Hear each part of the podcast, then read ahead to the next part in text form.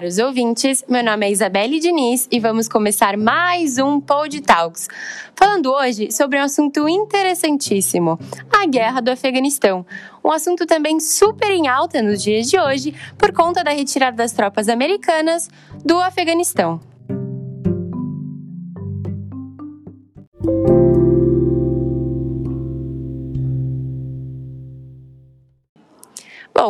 Hoje estamos aqui com Alicia Gabriele. Oi. E Bárbara Breves. Oi.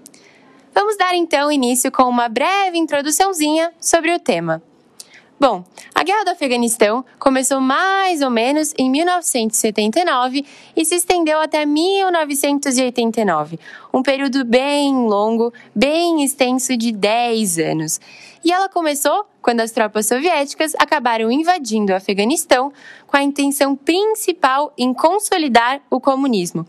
E isso acabou causando um conflito travado contra os grupos rebeldes islâmicos conhecidos como os Mujahidins.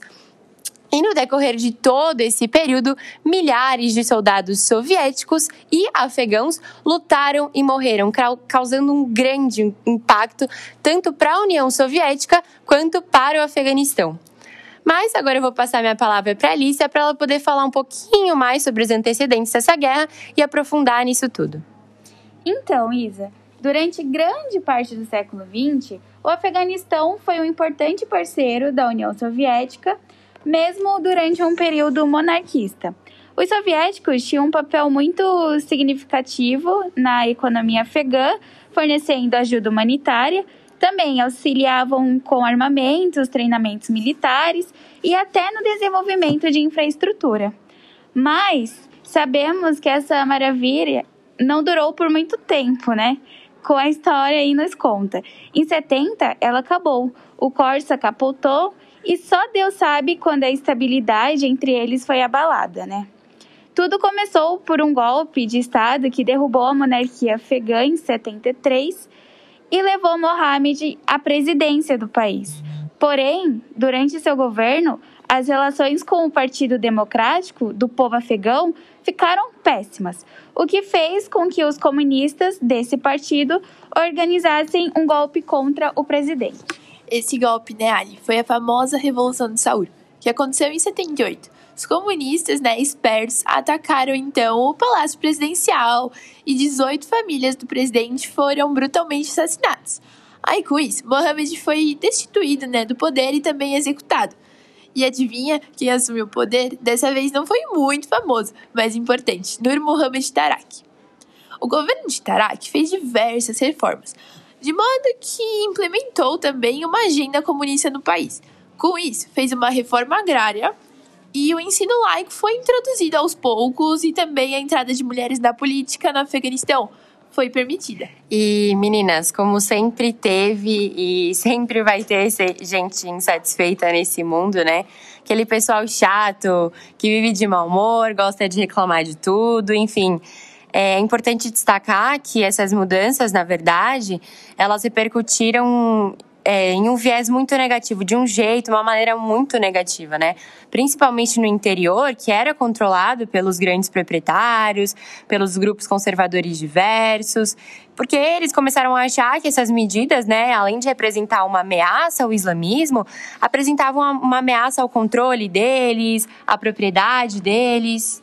Isso, Isa. Mas brincadeiras à parte, né? Toda essa insatisfação acabou de fato se tornando uma rebelião.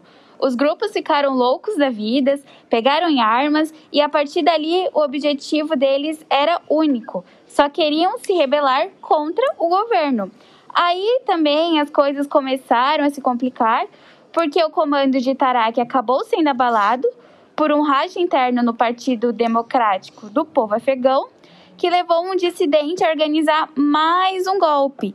Esse seria só o terceiro na década de 1970.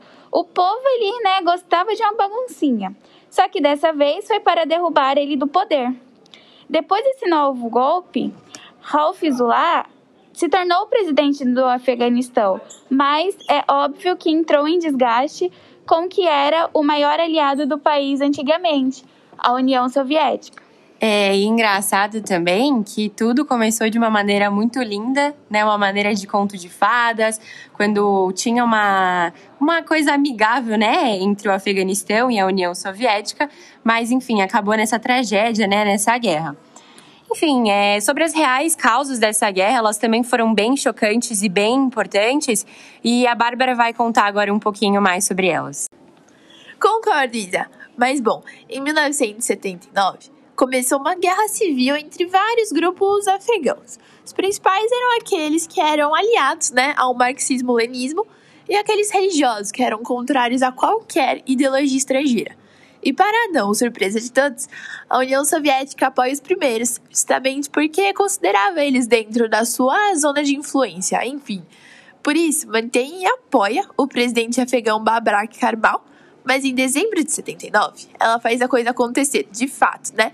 Só que nesse caso em um sentido negativo, invadindo o Afeganistão e dando início à Primeira Guerra do Afeganistão.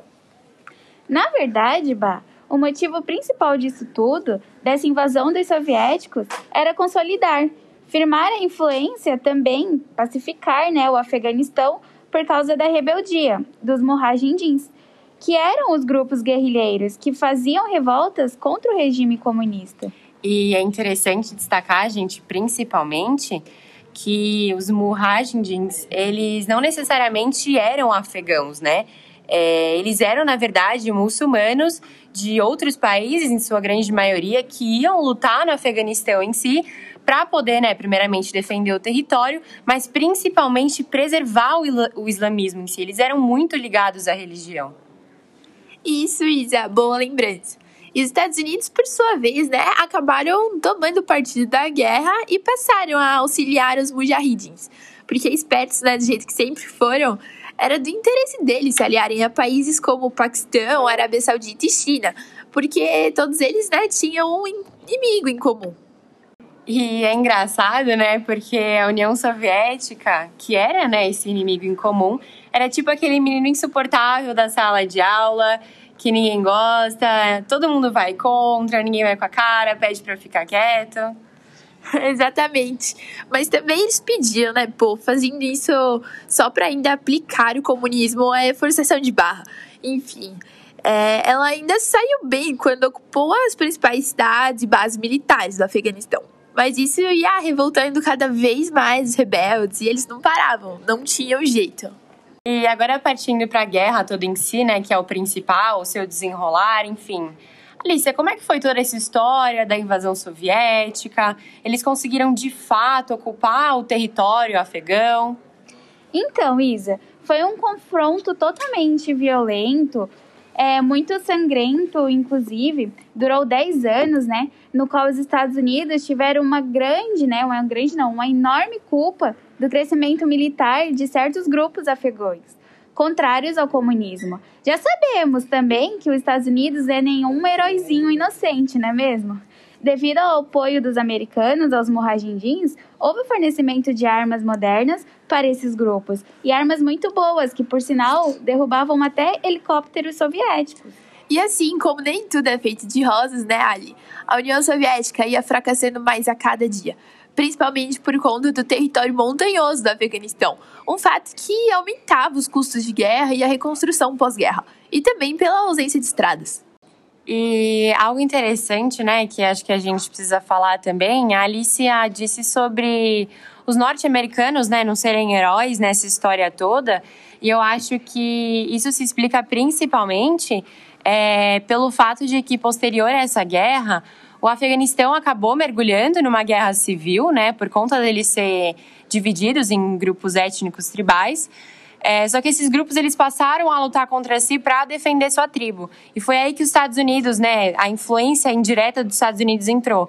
Tava o caos, né, e foi aí que teve o fortalecimento dos rebeldes armados, né, pelos Estados Unidos, como ela tinha falado. E aí eles possuíam ideais fundamentalistas islâmicos e, enfim. Isso, Isa, foi exatamente o que eu quis dizer. E a gente pode ver que os Mojahidins surgiram deles, né, surgiram dois grandes grupos terroristas da atualidade, a Al-Qaeda e o Talibã. É, e o Talibã, por exemplo, ele conseguiu se acender, né? Conseguiu crescer, porque eles pregavam o desarmamento da população. fazendo com que as pessoas elas se sentissem meio que seguras com eles no comando. Só que elas esqueciam o fato de que todas aquelas armas fornecidas de fora para eles ia para grupos extremistas e que eles estariam no controle delas agora e usaria elas como uma forma de controle e dominação. E agora voltando um pouquinho, a guerra do Afeganistão também deixou marcas profundas na União Soviética. Grande quantidade de soldados morreram, cerca de 15 mil mortes. Porém, o saldo de mortos no lado afegão foi ainda mais dramático, já que aproximadamente um milhão de pessoas morreram. E além disso, a guerra trouxe impactos profundos para a economia da União Soviética ao longo da década de 80. Se estima que em 89 os soviéticos tinham gastado aproximadamente 2,6 bilhões de dólares entre ajuda econômica e gastos militares. E o resultado disso já sabemos pela lógica, né? A União Soviética passou por uma grande crise. E algo que acabou, né, se complicando foi posteriormente os antigos aliados, eles se voltaram contra os americanos, na altura em que o Talibã passou a ser governado pelo regime, né? As relações dos Estados Unidos com o Afeganistão se viram bem abaladas a partir do sequestro e morte do embaixador americano no Afeganistão. Também as difíceis conversas com a União Soviética foram bem prejudicadas, uma vez que os Estados Unidos os acusaram de terem sido responsáveis pelo acontecimento.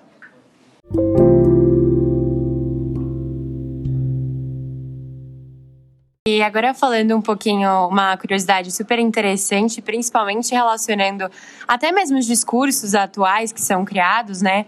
É, a imprensa ocidental da época, ela vinculava intensamente todos esses combates, né? E ela tornava muito popular os guerrilheiros, né? É, dando para eles uma visão completamente heróica, completamente positiva, é justamente por eles terem os mesmos interesses, né? Os países ocidentais e esses guerrilheiros, eles tinham interesses em comum e também o mesmo inimigo, né? A União Soviética.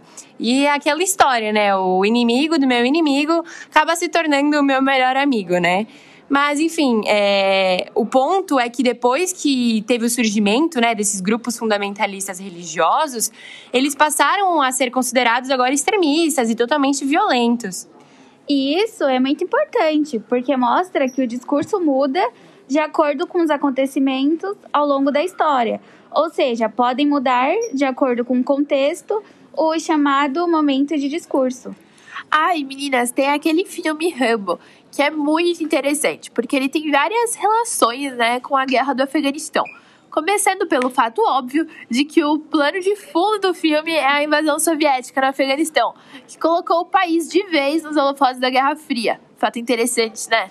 Nossa, é verdade, Bah, bem lembrado. Esse filme é sensacional. E o surpreendente é que foi em todo esse cenário de guerra que o protagonista John Rambo, interpretado por Sylvester Stallone, foi ao Afeganistão salvar o amigo coronel, o Trauma, que tinha sido capturado pelos soviéticos por estar no país exatamente treinando os rebeldes afegãs.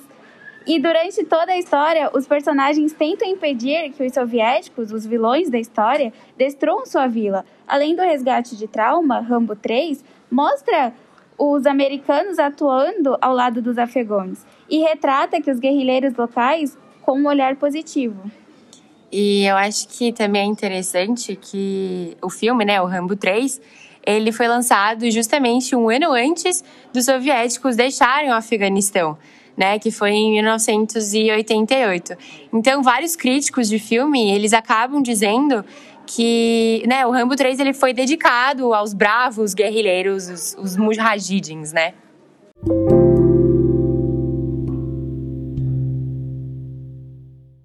Então, por hoje é só, pessoal. Espero que vocês tenham gostado bastante e aproveitado muito. Tchau, tchau. Tchau, galera. Tchau.